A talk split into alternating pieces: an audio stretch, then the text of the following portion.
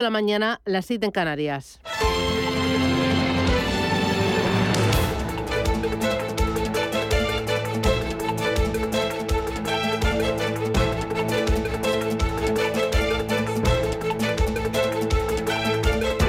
Capital Intereconomía, con Susana Criado.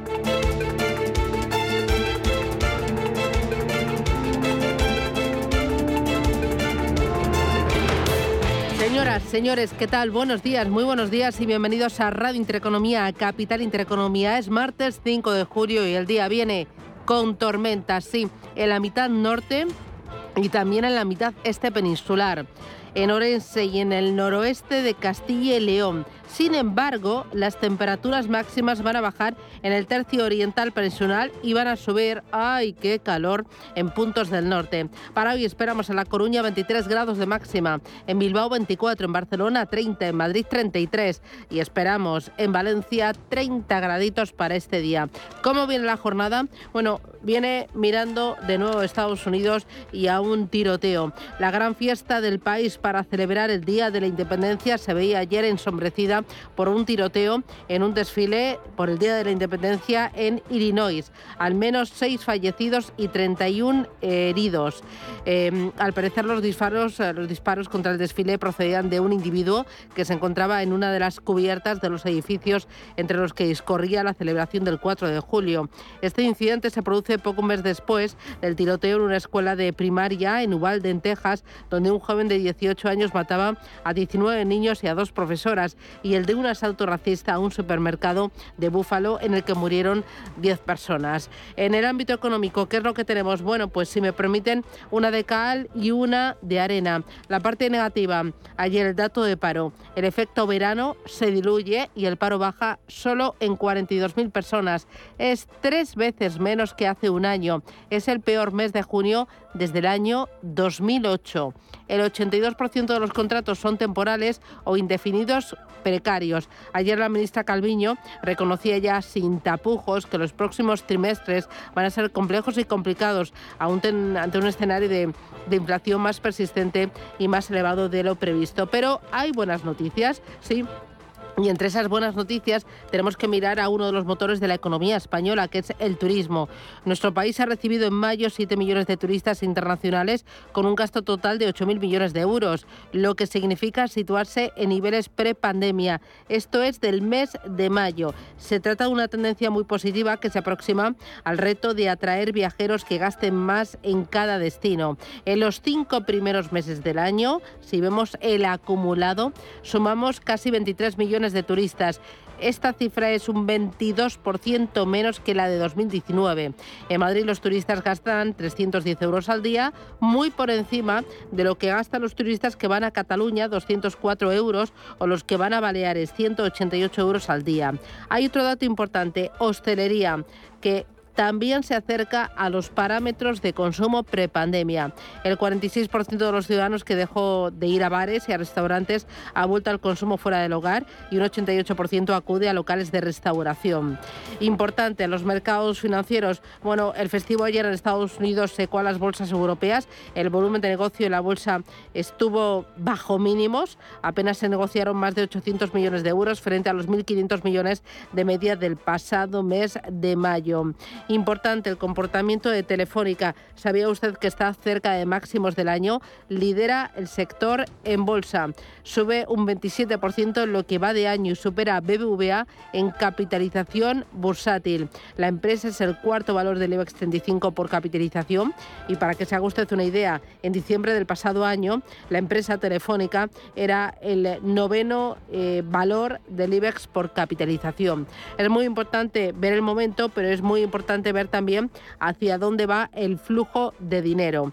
En el mes de junio el SP500 ha caído un 6,22%, el IBEX 35 ha bajado un 8,5%, pero a pesar de estas caídas sigue entrando dinero en el vehículo fondo de inversión. En junio se han producido suscripciones netas que han superado los 600 millones de euros.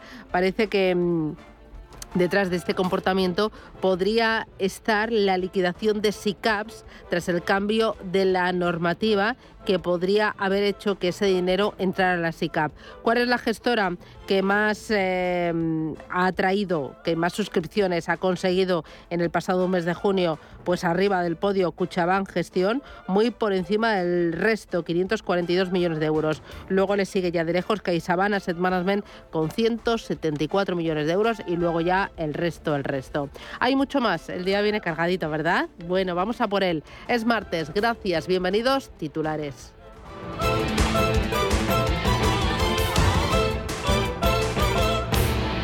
Banco Santander patrocina este espacio.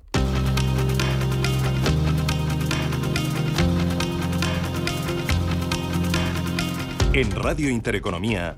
Las noticias capitales. Calviño advierte que los próximos trimestres serán complejos y la inflación persistente y elevada. Aún así descarta la posibilidad de una recesión a medio y largo plazo. La ministra de Economía avanza que mañana miércoles mantendrá una reunión con los agentes sociales. El objetivo, intentar alcanzar un pacto de rentas. Lo que vamos a hacer es transmitir de nuevo nuestro apoyo y nuestra, nuestra contribución eh, a la hora de eh, tratar de, de favorecer ese acuerdo entre los agentes sociales. Por parte del Gobierno hemos tomado un conjunto de medidas que permiten, eh, que tienen un impacto, un impacto eh, o que movilizan eh, un volumen de recursos muy importante desde el punto de vista de la contribución fiscal. Estoy hablando de más de un 1% con las medidas adoptadas solo en 2022 y seguiremos adoptando las medidas que sean necesarias para tratar de contener el alza de los precios. El Consejo de Ministros aprueba hoy un real decreto para hacer frente a para hacer fijos a más de 67.000 sanitarios. El plan prevé que los contratos de interinidad no puedan durar más de tres años. Superado ese plazo, habría que crear plazas para cubrir vacantes con personal fijo. El Ejecutivo busca reducir la temporalidad en el sector público por debajo del 8%, tal y como pide Bruselas. El 50% de los empleados en el sector sanitario en España son temporales. El Gobierno aprobará también un crédito extra de más de mil millones de euros para el Ministerio de Defensa que despierta críticas entre sus socios. Unidas Podemos se ha mostrado en contra de aumentar el presupuesto en defensa. Desde el PSOE aseguran que la formación moderada no se ha opuesto a esta medida. Ione Belarra es la portavoz de la formación morada. Lo que necesita la gente de nuestro país no es comprar bombas ni aviones de combate. Es emplear los recursos y la riqueza que producimos entre todos y todas para protegernos del impacto económico de esta situación para mantener nuestras condiciones de vida y evitar un empobrecimiento masivo de la población. Oposición y agentes sociales advierten de que las cifras de paro esconden una desaceleración del mercado laboral. El paro cayó, aunque a menor ritmo de la última década, 42.409 personas. Así lo ha señalado la patronal de autónomos ATA, esa desaceleración del mercado laboral, además de Randstad Research, su director Valentín Bote, además explica que la nueva reforma perjudica el repunte de la contratación estival. El hecho de que los fijos discontinuos, cuando están en periodo de inactividad, no computan como parados, hace que tengamos una cifra total de parados menor de la que podíamos tener con las reglas de juego previas a la reforma. Pero lo que también sucede es que cuando un fijo discontinuo se activa y tiene trabajo, pues no vamos a medir una reducción del paro. Y puede que este fenómeno también esté explicando por qué el comportamiento del paro en este mes ha sido tan modesto. El ministro de Seguridad Social, José Luis Escriba, defiende el dinamismo del mercado laboral y la tendencia al alta en la contratación indefinida. El conjunto de todos los afiliados hemos reducido en 10 puntos eh, eh, la temporalidad, eh, bajando al, del, del, al 80% de contratos fijos ahora, que es una cantidad enorme. Es difícil encontrar una medida económica que tenga tanto impacto tan rápidamente y que sea tan extendida y tenga además consideraciones sobre los jóvenes de género tan positivas. Esto es, es, es muy importante. La OCDE critica los subsidios a los carburantes y pide una vuelta de tuerca para favorecer a los usuarios. Dice que bonificaciones indiscriminadas para limitar el alza de precios es un error eh, en términos económicos y pide dirigirlos a las familias y empresas que más lo necesitan. En su estudio revelan que los 42 países analizados prevén gastar hasta 246.000 millones de dólares para contener el alza de los precios de la energía. El Gobierno y la Junta de Andalucía anuncian un acuerdo para salvar el núcleo duro de Abengoa. Han creado un grupo de trabajo para analizar el plan de viabilidad que debe presentar la multinacional antes de decidir qué filiales son aprovechables. Reyes Maroto, la ministra de Industria, Energía y Turismo, incide en mantener los miles de puestos de trabajo de la compañía.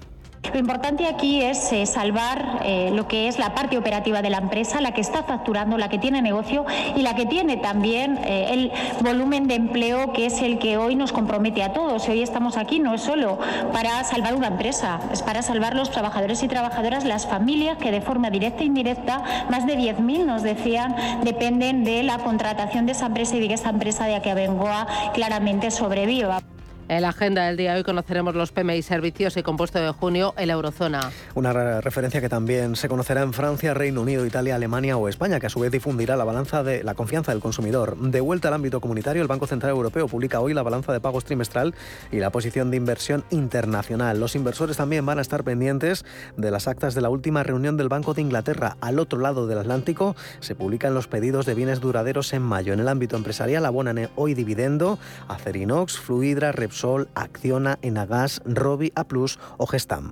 Los mercados operan con mayoría de ganancias a la espera de cifras macro. Es eh, lo que reflejan los eh, índices asiáticos. De momento subidas eh, de por encima del 1% en Tokio y en Seúl. El ASX 200 reacciona con cierta tibieza a la subida de tipos de interés en Australia en 50 puntos básicos. El ASX 200, la bolsa de Sydney, gana más de medio punto porcentual. El Hansen de Hong Kong muy débil, está a punto de darse la vuelta. De momento se mantiene en verde y recorta un 0,85%. Está incrementando sus pérdidas en estos momentos el índice de Shanghai. Los futuros en Wall Street apuntan en positivo. Hoy vuelve a la negociación después de celebrar ayer el festivo del Día de la Independencia. De momento avances de un cuarto de punto para el Dow Jones y los futuros en las plazas europeas. Todo apunta que tendremos en menos de una hora signo positivo. Los futuros sobre el DAX suben un 0,5%. Los futuros sobre el IBEX un 0,21%. Nuestro IBEX que va a partir desde los 8.161 puntos. Ayer perdía un leve 0,17%.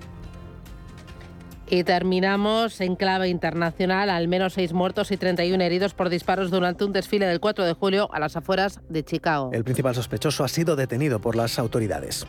El jefe de policía de Highland explica que los disparos se produjeron desde una azotea donde han encontrado un rifle de alto calibre. A estas horas la policía trabaja en la reconstrucción de los hechos para determinar el papel del arrestado en el tiroteo.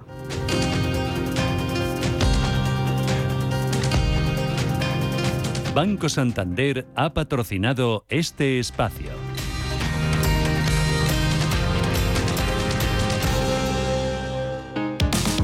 Si te da por hacer más por el planeta de lo que ya haces, en el Santander calculamos tu huella de carbono y te mostramos proyectos sostenibles para compensarla desde la app. Si te da por ayudar más, Santander te ayuda a ayudar. Por si te da, Santander. Por ti, los primeros.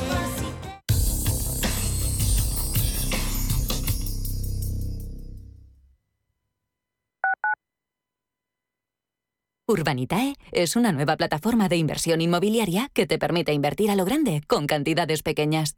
Uniendo a muchos inversores, logramos juntar el capital suficiente para aprovechar las mejores oportunidades del sector. Olvídate de complicaciones. Con Urbanitae ya puedes invertir en el sector inmobiliario como lo hacen los profesionales. Inversiones inmobiliarias Grupos Eneas, cesiones de créditos, inmuebles en rentabilidad, compra, reforma y venta. Infórmese en el 91 639 0347 o en info@eneas.com. Inversiones inmobiliarias Grupos Eneas. Radio Intereconomía. A la hora de alquilar mi casa tenía muchas dudas. ¿Y si no me pagan o no cuidan el piso? En Renta Garantizada cobrarás tu alquiler todos los meses y se encargarán de todas las gestiones por ti. Renta Garantizada, la única que asegura el cobro de tu alquiler. Alquila tu casa con total seguridad. Infórmate en el 910 1095 o en rentagarantizada.es. Prístino es una casa de comidas contemporánea situada en el Paseo de Eduardo Dato 8 de Madrid. Nuestra carta incluye platos madrileños tradicionales y se completa con sugerencias del día, carnes y pescados, callos, verdinas, potajes, pisto, rabo de toro. Contamos con una amplia terraza. Prístino, Eduardo Dato 8. Reservas en el 91 737 3640 y en restauranteprístino.com. Los viernes a las 10 de la noche tienes una cita con otro gato, el gato gourmet. Andrés Sánchez Magro presenta una guía semanal gastronómica, enológica, de restaurantes, literaria, musical con todos aquellos ingredientes necesarios para cocinar la buena vida. El Gato Gourmet, los viernes a las 10 de la noche aquí, en Radio Intereconomía.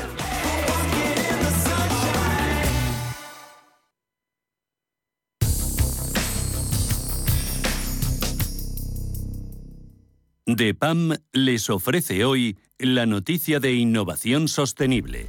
La Unión Europea se ha convertido en el, líder de materia regulatoria a la hora de apostar por un modelo económico-social que tenga en cuenta tanto la sostenibilidad y el medio ambiente como otra serie de factores sociales. Es por ello que, además de ese tsunami normativo en materia de transparencia, divulgación y reporting derivado de ese plan de acción de finanzas sostenibles, no podría faltar la revisión desde esa perspectiva de la sostenibilidad de la norma vertebradora del sistema financiero europeo.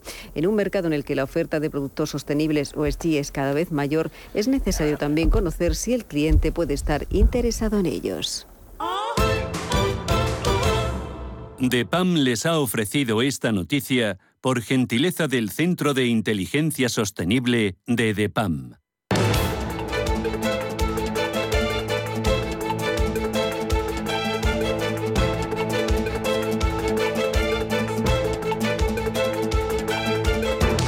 En Radio Intereconomía, la entrevista capital con Susana Criado.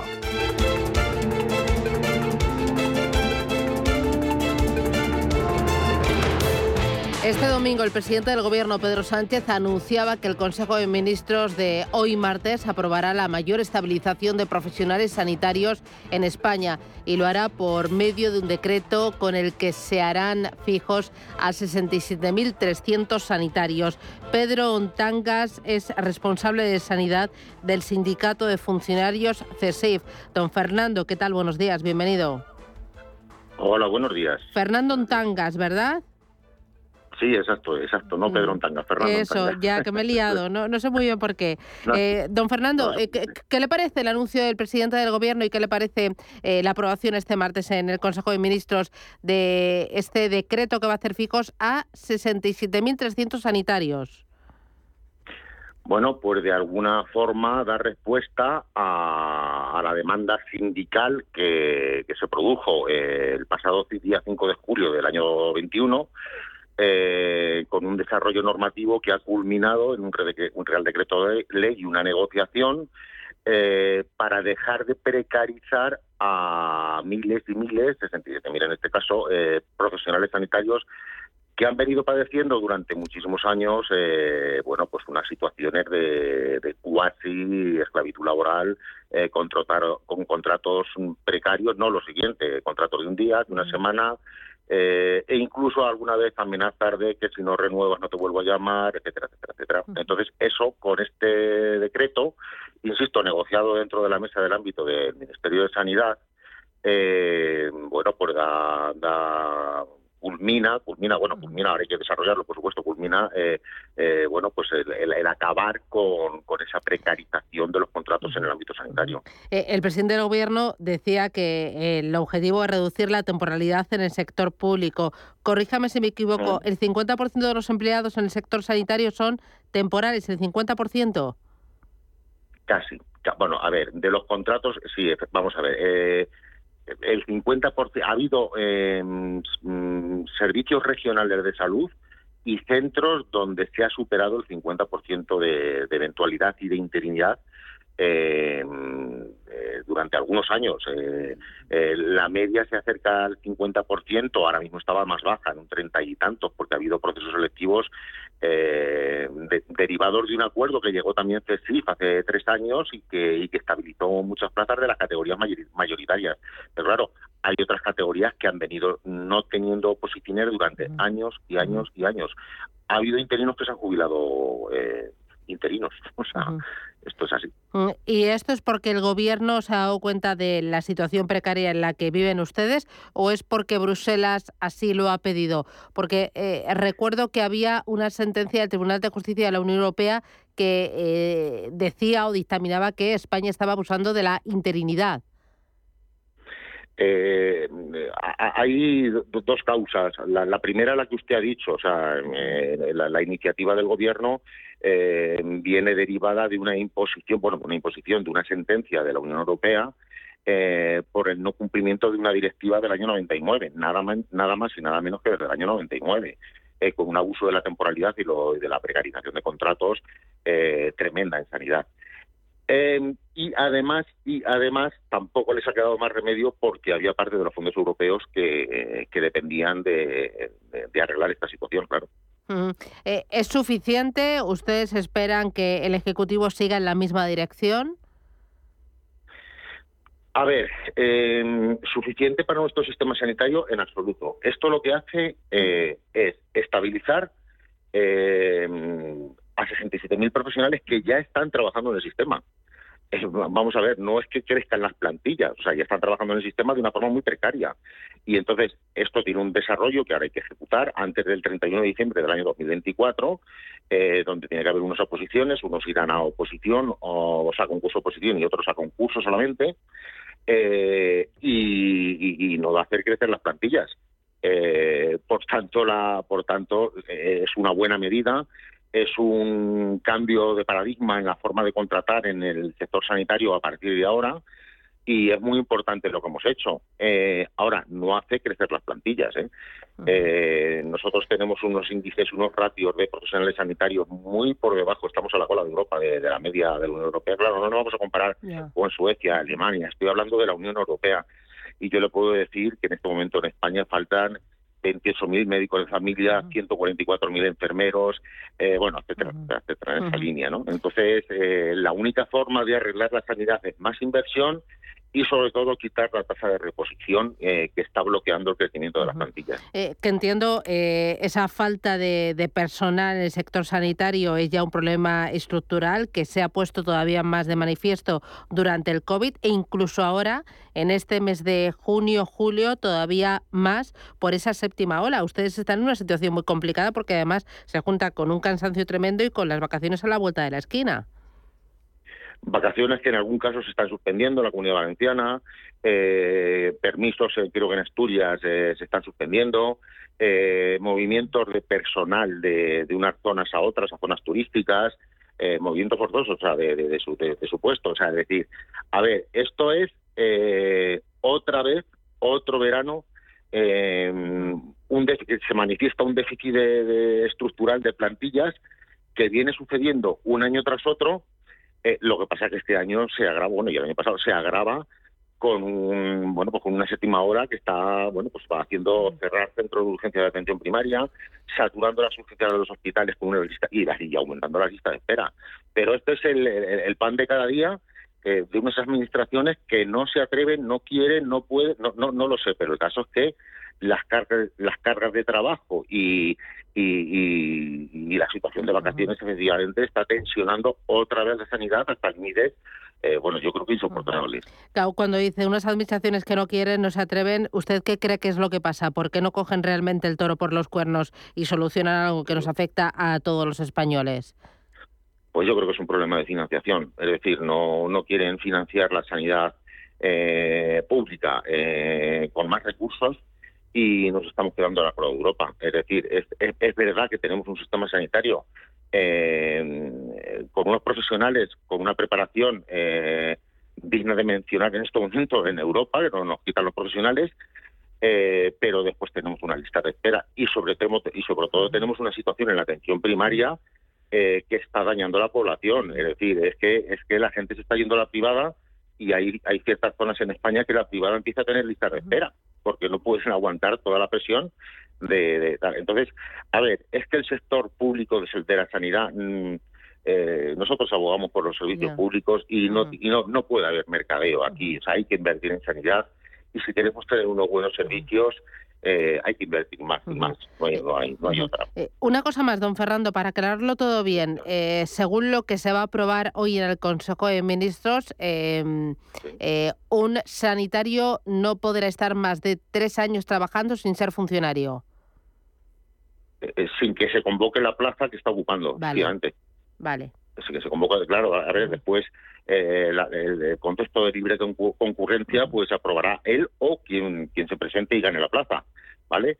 Pero ese puesto de trabajo no podrá eh, ser ocupado por personal temporal eh, más allá de tres años porque la plaza hay una obligación que ya existía pero no se cumplía eh, en más de tres años. Precisamente lo que hemos hecho con este Real Decreto que sale hoy es eh, modificar la forma de contratar en la sanidad para que eso no vuelva a ocurrir.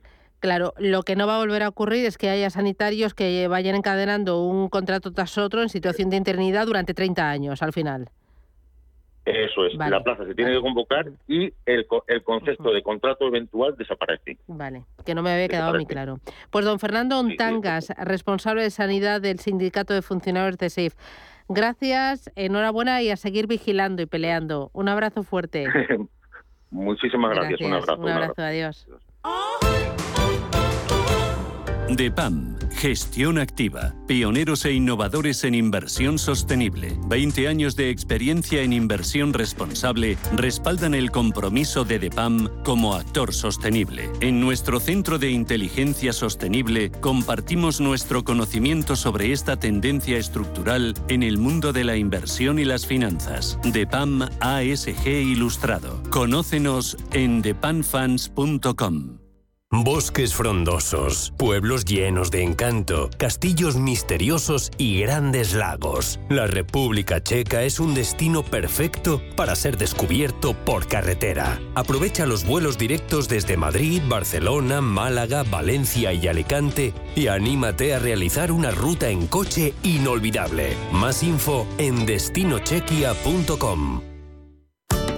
Adelántate. Hasta el 31 de julio, reserva ya tus libros de texto y uniformes y llévate un 10% de regalo para gastar en tus compras de alimentación, papelería, deportes, moda.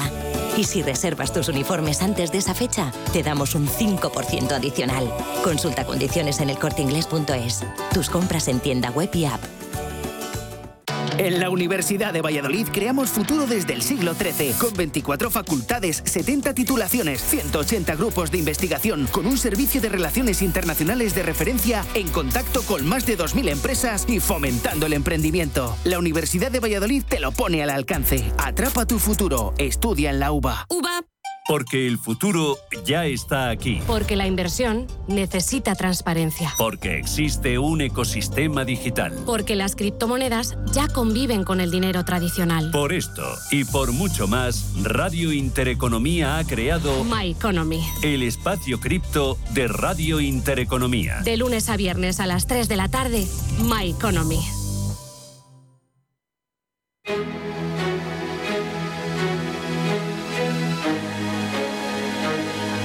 En Radio Intereconomía, la tertulia capital con Susana Criado. Y con Juan Fernando Robles. Juan Fernando, ¿qué tal? Buenos días. Muy buenos días. ¿Qué tal? ¿Cómo vas? Pues muy bien, claro, yo voy muy bien a diferencia del país. ¿Ah? ¿Por qué va mal o qué? No, yo, por, no, por, distinguir, hombre, o sea, sí. por, por situarnos un poco.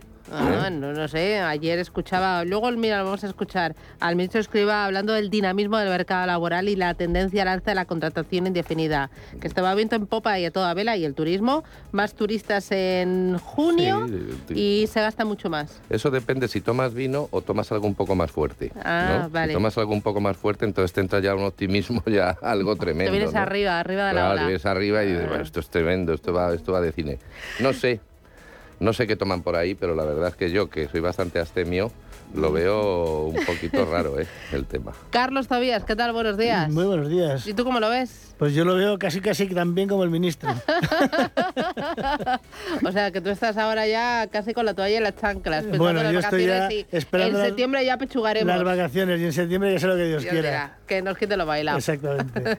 y Eduardo Abad, presidente de UTA, la Unión de Profesionales y Trabajadores Autónomos. Eduardo, ¿qué tal? Buenos días. ¿Qué tal? Muy buen día. Eh, hoy ya por fin firmáis eh, con el gobierno los nuevos tramos de las cotizaciones de los autónomos. Depende si el país soporta el, este estado de crispación y de que todo se cae. Pero bueno, bueno. Que Ah, ¿no todo, se cae? que No, todo no, no, se no. cae. No O se cae. todo bien. No, curioso. Ayer, ayer aumentaron 70.000 los trabajadores, pero está bien, que, que Ah. todo está mal y todo Mm. se cae. En fin, esperemos que hoy sí seamos capaces de terminar de rematar este nuevo sistema de cotización, que la verdad es que.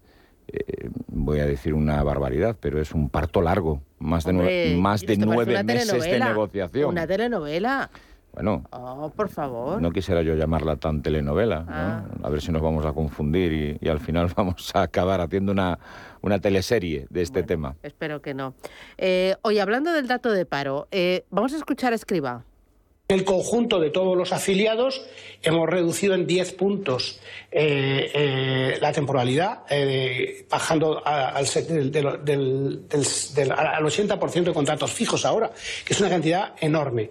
Es difícil encontrar una medida económica que tenga tanto impacto tan rápidamente y que sea tan extendida y tenga además consideraciones sobre los jóvenes de género tan positivas. Es que esto es, es- es muy importante.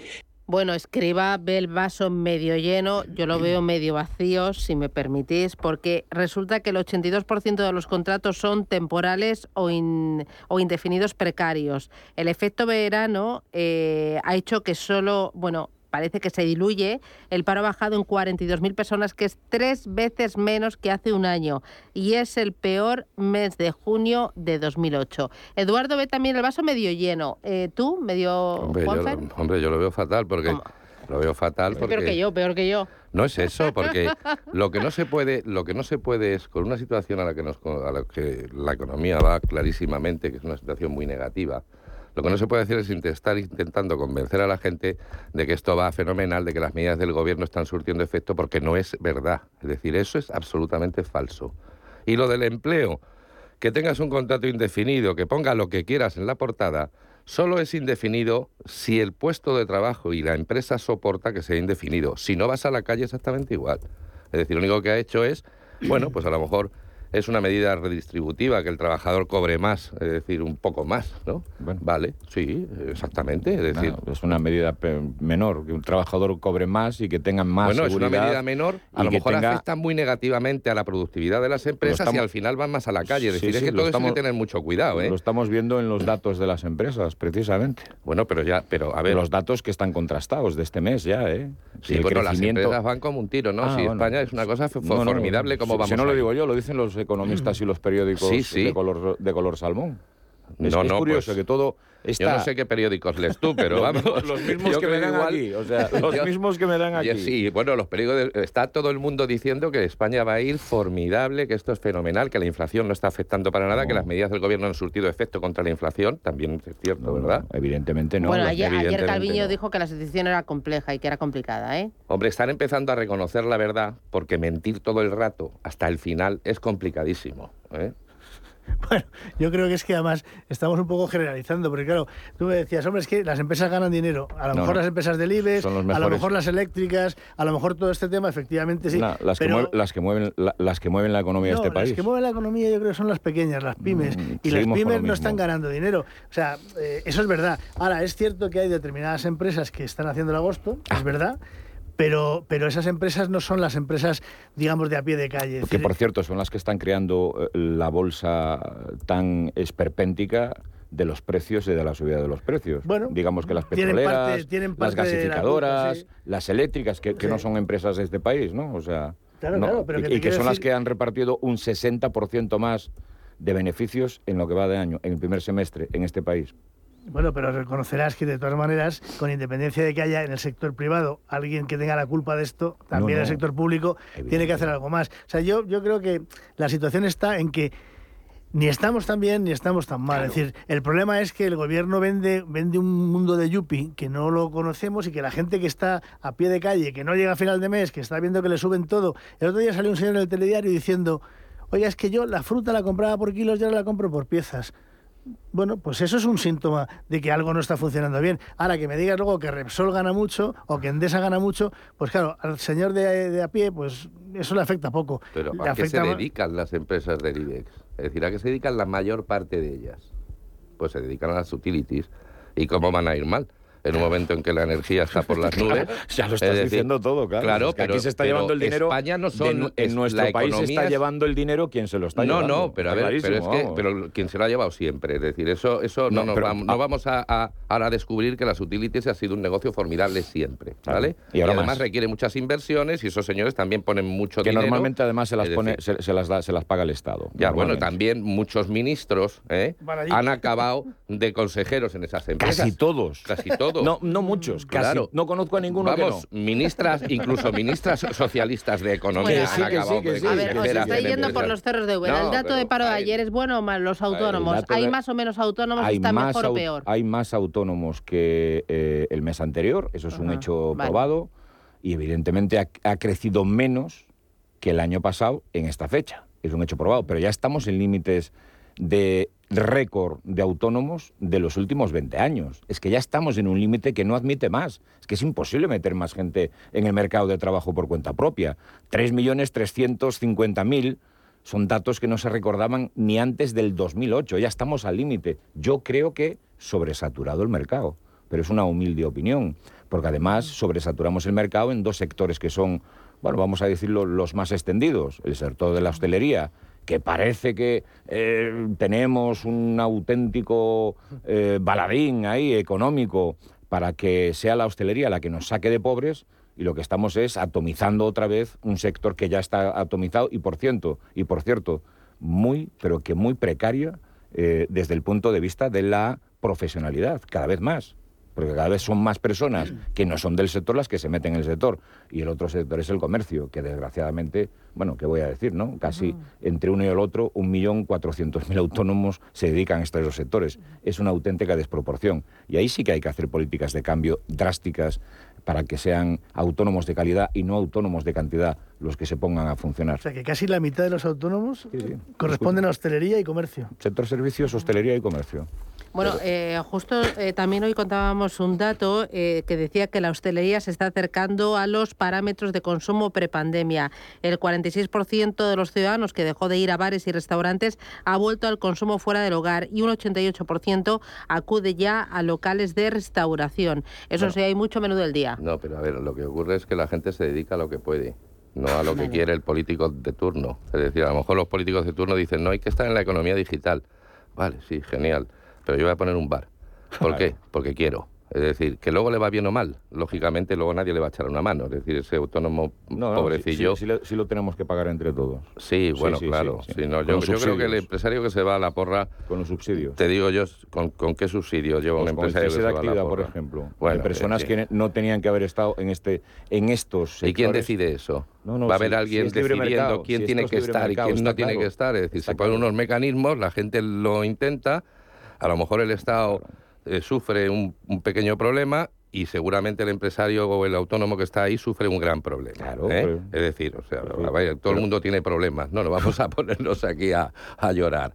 El asunto es que la gente se dedica a lo que puede, principalmente, ¿eh? y a las posibilidades que tiene, tanto de, de formación y demás. ¿no? Mm. ¿Qué- qué- cuál es la laguna real del empleo en este país? La formación. Claro. Esa es la laguna real. Es decir, Lo para comparto, tener... mira, por primera vez comparto algo en la mañana Hombre, pero si es que es elemental. Es la formación, evidentemente la formación, y la digitalización es la gran asignatura Claro. pendiente de este país. Pero para que la gente sepa hacer otras cosas que no sea poner un bar y tal. Es Pero decir, para eso ya existen mecanismos ahora que permiten formarse y que permiten digitalizarse, mecanismos absolutamente gratuitos. Mm. Bueno, por cierto, en fin. pagan los empresarios, pagan los trabajadores, pagamos los autónomos y que no en todas las empresas, ni todos los autónomos, ni todos los trabajadores acceden a ello.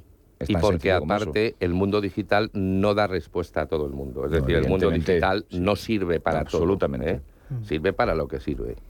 De todas formas, a ver, el, el tema no es si, un- si una persona pone un bar o no. El tema es si no encuentras trabajo y empleas la indemnización en poner un negocio por tu cuenta. Y por otra parte, a mí me llama la atención de lo que estoy oyendo, que yo estoy viendo una incentivación a que te hagas autónomo, ponte por tu cuenta, trabaja por tu cuenta, sé emprendedor y luego de repente hay gente como tú que estás en el sector que conoces y que dices, oiga, cuidado, que esto está saturado, ¿eh? que si usted le están diciendo que se meta en esto, que sepa que aquí Pues sobra eso, gente. Eso es lo que venimos diciendo desde hace mucho tiempo, es que hay que cambiar las políticas de creación de empleo autónomo y las políticas de, incentiva- de incentivación. Claro, porque se está no incentivando tiene que seas emprendedor. que sigamos por ese camino. Claro. No todo el mundo tiene que ser emprendedor, no todo el mundo tiene que tener un negocio.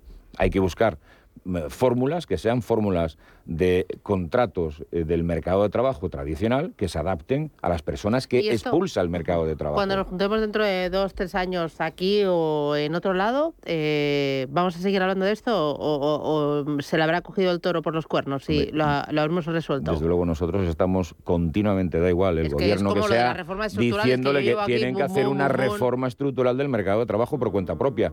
Hasta ahora nadie ha sido capaz de hacerla. Y ya toca, yo creo que ya toca. Nosotros, desde luego, lo que vamos a seguir es como el martillo pilón, ¿no? Diciéndolo, diciéndolo, diciéndolo, pero, para que suceda. ¿Eso qué significa? ¿Poner trabas? O sea, no, no, poner trabas, no. formar a la gente, formar a la gente en, en actividades que puedan desarrollar y que sean económicamente solventes. ¿Y no dejar a la gente... ¿Y, va a ser un funcionario el que va a decidir lo que es solvente y de... Pues entonces Oye, me voy a publicidad. Eh, a la vuelta, eh, dos cositos. Eh, hoy tenemos lo que hablábamos de, de sanidad, ese Real Decreto para hacer fijos a más de 67.000 sanitarios, pero también se va a aprobar un crédito extra de más de mil millones de euros para el Ministerio de Defensa. Ha despertado críticas entre los socios del Gobierno, mientras que hay y alcaldes del Partido Socialista que hablan ya de un adelanto electoral. Publicidad, ¿lo veis o no lo veis? ¿No? ¿Buf? ¿Cómo venimos?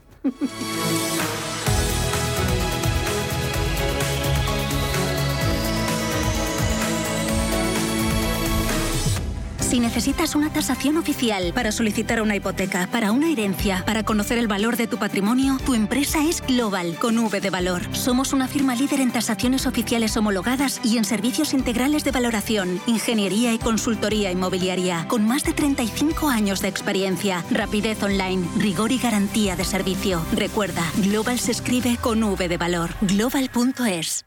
Si mantienes la cabeza en su sitio, cuando a tu alrededor todos la pierden, si crees en ti mismo cuando otros dudan, el mundo del trading es tuyo. Trading 24 horas, un sinfín de oportunidades. Cuando ves la oportunidad, IG. Todas las operaciones conllevan riesgo. 76% de las cuentas de inversores minoristas pierden dinero en la negociación de CFD con este proveedor. Debe considerar si comprende el funcionamiento de los CFD y si puede permitirse asumir un riesgo elevado de perder su dinero. Ahora vuelvo, me voy corriendo a las rebajas de verano de viajes el corte inglés. ¿Y por qué vas con tantas bolsas? Porque voy a llenarlas de costas, islas, cruceros, Caribe, igual un Nueva York. Del 1 de julio al 31 de agosto, aprovecha hasta el 60% de descuento en las rebajas de última hora de verano de viajes El Corte Inglés. Además, si encuentras un precio mejor, te lo igualamos. Consulta condiciones. Viaja con la confianza de viajes El Corte Inglés y reserva ya tus vacaciones en las rebajas de última hora. Vale que lo compres online con lo último en ordenadores. Y que lo conserves en un frigorífico No From Digital Fries, eh, no sé cuántos. Ellos a lo suyo, a ser lo que han sido siempre. Un exquisito jamón cocido y un exquisito fuego. Yo soy de 1954.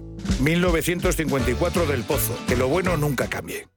Mercado de divisas. La actualidad del euro, el dólar, la libra y todo el mercado Forex. Un programa presentado por Raúl Castillo. Elige tu propio camino en el mundo de la inversión. Mercado de divisas. Los miércoles de 2 a 3 de la tarde en Radio Intereconomía.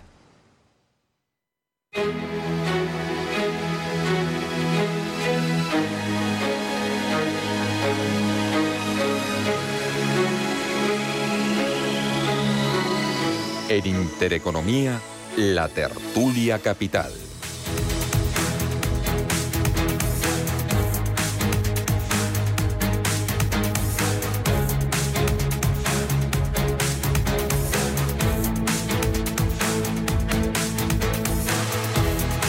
Lo que necesita la gente de nuestro país no es comprar bombas ni aviones de combate es emplear los recursos y la riqueza que producimos entre todos y todas para protegernos del impacto económico de esta situación para mantener nuestras condiciones de vida y evitar un empobrecimiento masivo de la población. Bueno, era Ione Belarra que criticaba esa aprobación hoy de ese crédito de mil millones de euros eh, por parte del Ministerio de Defensa y por eh, lo, va a aprobar hoy el, Gobierno en el Consejo de Ministros. Oye, ¿cómo veis este, este aumento en el gasto en defensa y cómo veis la situación de, del Gobierno? Esto es más carajal que nunca. No, no es que sea un carajal, es que es muy poco serio que el Gobierno esté en contra y a favor.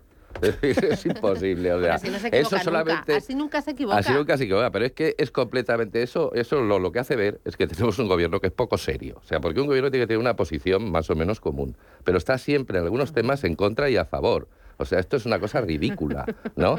Y aparte, aparte, aparte un poco es un- bipolar. Un poco no es bipolar. que sea bipolar, es que cuando tú te quieres mantener en el poder a costa de todo, incluso de la decencia, ¿eh? pues lógicamente te pasan estas cosas, ¿no? Entonces, claro, tienes una parte del gobierno que está en contra de lo que hace otra parte del gobierno.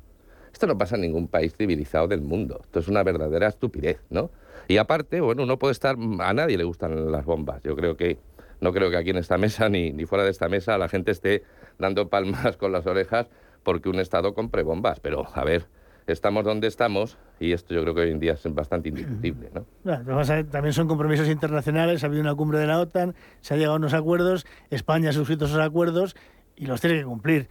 Otro tema es que haya otros gastos que sean más interesantes o más productivos para el país. Bueno, pero dentro de esos compromisos internacionales hay que cumplirlo. Y luego yo estoy convencido de que aquí cada uno, ese, ese dinero de más, que esos mil millones que se destinan a la defensa, pues cada uno lo destinaría a otra cosa a otra diferente. Pero bueno, yo creo que es un compromiso internacional, hay que cumplirlo. Y, y a mí me parece efectivamente que la imagen del gobierno di- diciendo que sí, que no, la imagen de la ministra de Trabajo protestando y con los sindicatos en favor de que se creen puestos de trabajo cuando realmente depende de ella crearlos o no, o sea, son, son figuras un poco incomprensibles para la gente, ¿no? Y en ese sentido, pues no, no me parece que esté demasiado bien. Pero vamos, que haya que gastar mil millones en defensa porque la cumbre de la OTAN celebrada en Madrid ha acordado eso, pues me parece que dentro de lo que cabe es un compromiso como otro cualquiera del ámbito internacional. Y es una porquería de dinero, ¿eh? Vamos a aclararnos. Entonces, ¿en qué quedamos? ¿Eh, ¿Que es un gobierno que, que toma decisiones eh, con corresponsabilidad con lo que firma? Claro, ¿O que claro. es un gobierno que es No, auto- no. absolutamente Eh, al final toma decisiones y- bipolar y, y que las no, no cumple. toma... Ah, bien, bien. Sí, vale, sí. vale, vale. Sí, No, a mí no, me yo- encanta que yo vosotros mismos os, No, no, yo os estoy de acuerdo desdigáis. con eso. Lo que pasa es que es cierto que la mitad del gobierno está en contra, pero al final Pero el al gobierno. final, ¿el gobierno tal, qué, perdón, el gobierno qué hace? El gobierno cumple. El, el Claro. ridículo. Bien. El gobierno lo que hace es el ridículo. ¿Y tenemos gobierno? ¿Tenemos gobierno de Pedro Sánchez hasta cuándo? ¿Tenemos crisis de gobierno ya esta semana o qué? ¿Y va a ser este fin de semana? No sé, vosotros los periodistas que sabéis cuándo va a haber las crisis de gobierno sois los que un poco marcáis la agenda política, ¿no? Ah, nosotros. Eh, Pues es que Oh, yo no sé ya quién la marca. cuidado, por favor. Yo ya no sé quién la marca. Yo no veo... Mientras haya sueldos que cobrar, no va a haber crisis. Cuando ya se les acabe el último sueldo que cobrar a algunos, pues ya tendrán. Pues Yo creo, yo creo que lo que hay que tener es respeto por el trabajo que hacen los demás, estén en el gobierno, estén en la oposición. Eh, por cierto, todos tienen una parte de responsabilidad. Los que están en el gobierno y los que están en la oposición. Todos por igual. No.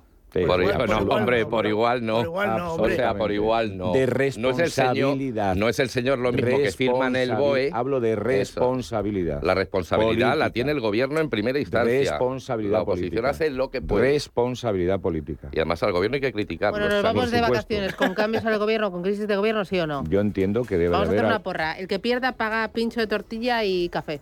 Pero ¿podemos en este país o estamos tan mal para Bueno, no poder hacer esto? A mí bájame el rango ya, porque he visto lo que he escuchado hoy, en vez de pincho de tortilla y tal, bájamelo a un corto de cerveza y un pinchín de Bueno, un- yo pensaba una pedir croqueta. hasta un churro Oye, No sé, yo creo, yo Si creo jugamos, que jugamos. yo creo que algo, algo sí va a haber y el cambios sí van a haber. Yo no bueno, yo creo creo que es que un cambio de gobierno no es una crisis de gobierno necesariamente. No. Hay gente que a lo mejor ha cumplido su ciclo y entonces, oye, se van y ponen a otro. O sea, para mí una crisis de gobierno es cuando el cambio viene determinado por circunstancias ajenas totalmente al gobierno, pero cuando Sí, una persona ejemplo, se sí, cambia... sí, no me, no me cabe duda. Mira, Claro. también estoy de acuerdo contigo. Claro. Cuando alguien lo, lo mete en un juzgado por, por hacer cosas que no debe, eso es una crisis de gobierno. Y de eso hay partidos que saben perfectamente a lo que me refiero. Como compromiso, por ejemplo. No, po- por ejemplo, por ejemplo. que está el gobernando par- con el PSOE, por o ejemplo, como, en o como- Valencia. o como el Partido Popular. Sí, claro. Y no le ha pasado nada al PSOE, no le pasó No, nada con los seres de también, Andalucía, también, también. miles de millones. Por eso- por Hombre, eso- en este país yo creo que nadie se puede echar eso en cara de la no, no, no, yo no he hecho, no he hecho en cara. Yo lo que digo es lo que digo. ¿no? lo- y lo digo muy claramente. Ya, pero todos, bueno, que aquí no hay buenos y malos de tienen- tal. Los partidos tienen que converger todos hacia ser decentes, ¿eh? Todos. Todos. O sea, Que nos vamos. Eduardo Abad, Juan Fernando Robles, Carlos Tobías. Cuidaros mucho. Un placer. Ánimo con el calor y ya por el martes. Feliz día. chao, chao. Hasta luego. buen día.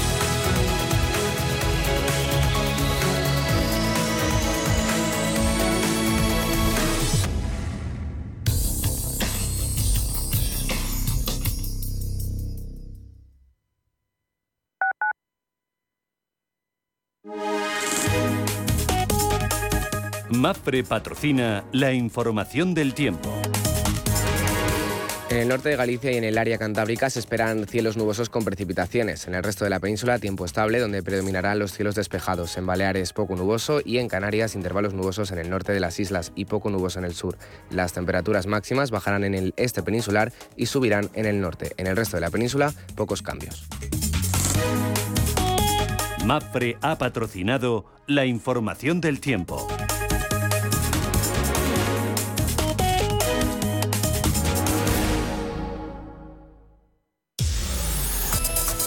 Un split, o también llamado desdoblamiento de acciones, consiste en aumentar el número de títulos y disminuir el valor de estos. Normalmente, a medida que una empresa crece, el valor de sus acciones aumenta. El problema está en que si el precio de cada acción es demasiado alto, se puede frenar su liquidez. De esta forma, el accionista que ya está en la compañía ni gana ni pierde y la empresa consigue atraer a nuevos pequeños inversores. Para averiguar el precio exacto de cada acción, bastará con dividir el precio inicial entre el número de veces que se ha desdoblado. Por su parte, un contra-split es un ajuste a la inversa que consiste en multiplicar el valor nominal de la acción, aunque no es una operación muy usual en el parque. ¿De verdad vas a permitir que tu padre o tu madre no puedan seguir viviendo y siendo felices en su domicilio? En Feliz Vita hacemos fácil que tus padres puedan seguir en su propia casa, rodeados de sus recuerdos y familia. Feliz Vita, la asistencia a domicilio personalizada que necesitan los tuyos. Feliz Vita, cuando no puedes estar, nosotros sí. Felizvita.com. Los mercados financieros. Las bolsas más importantes. Información clara y precisa. Esto es Radio Intereconomía.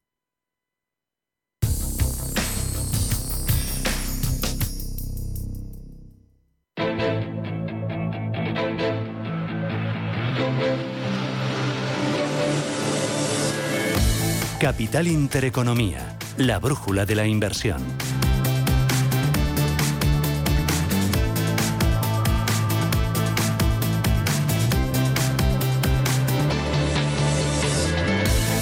Minutos, llegamos a las nueve de la mañana, pero apertura Ángeles Lozano, ¿cómo viene el IBEX? Buenos días de nuevo. Muy buenos días, con subidas del 0,34%, por lo tanto, a ver si hoy es capaz de apuntalar los 8.200 puntos.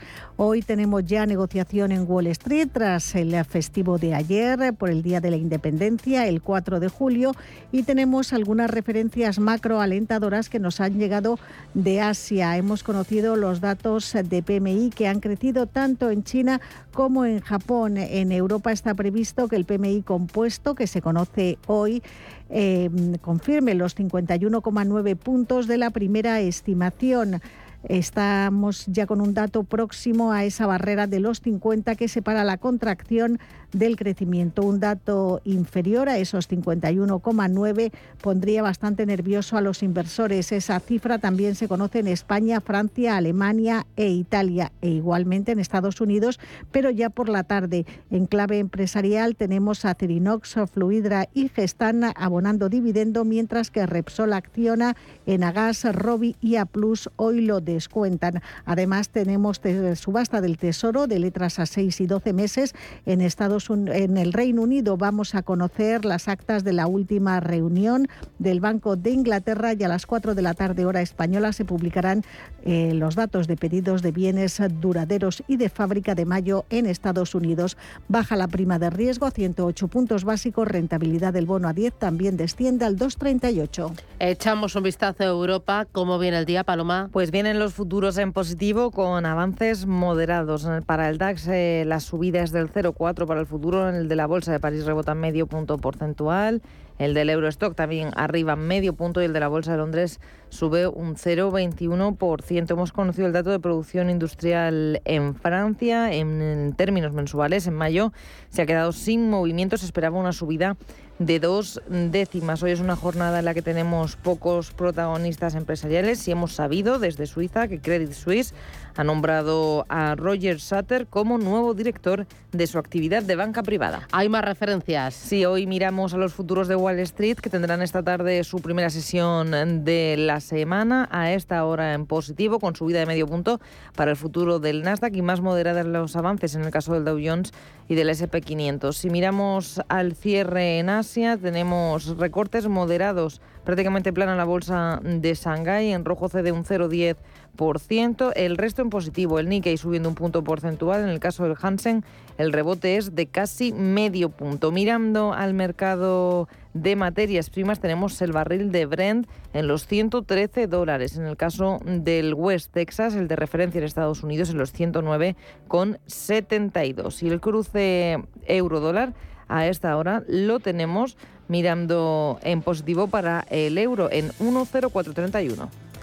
Así es como viene el día. Victoria Torres, responsable de oferta digital de Singular Bank. Victoria, ¿qué tal? Buenos días. Hola, muy buenos días. ¿Y hoy del mercado qué esperar?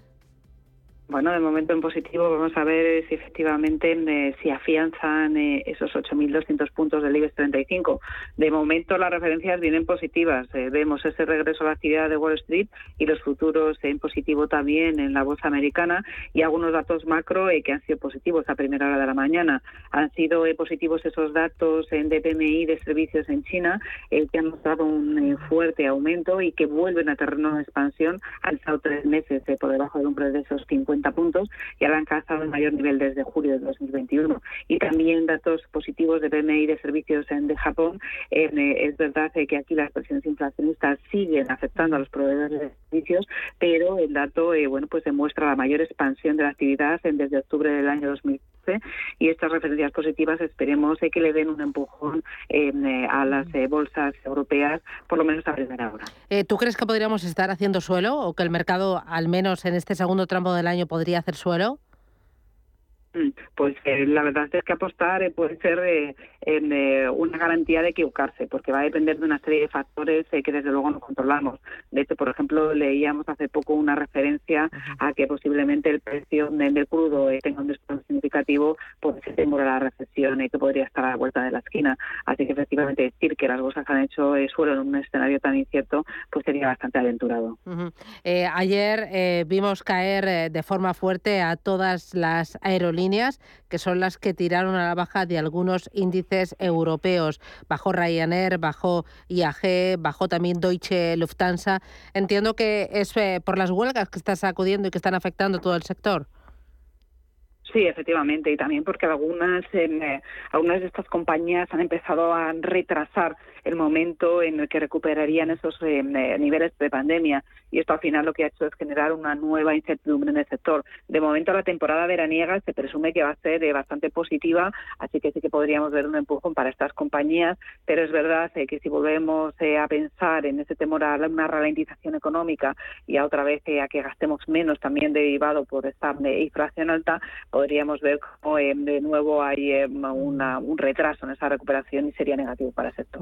Pues Victoria Torres, Singular Bank, gracias, buen negocio. Gracias, buenos Adiós.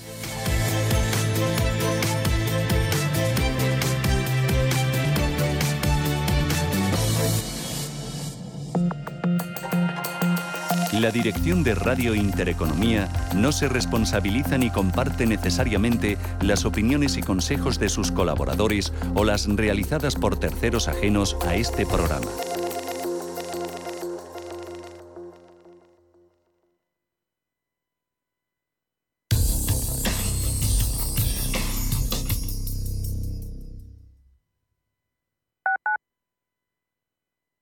Urbanitae es una nueva plataforma de inversión inmobiliaria que te permite invertir a lo grande con cantidades pequeñas. Uniendo a muchos inversores, logramos juntar el capital suficiente para aprovechar las mejores oportunidades del sector. Olvídate de complicaciones. Con Urbanitae ya puedes invertir en el sector inmobiliario como lo hacen los profesionales. Somos aquello que siempre quisiste ser. Creamos aquello que siempre quisiste tener.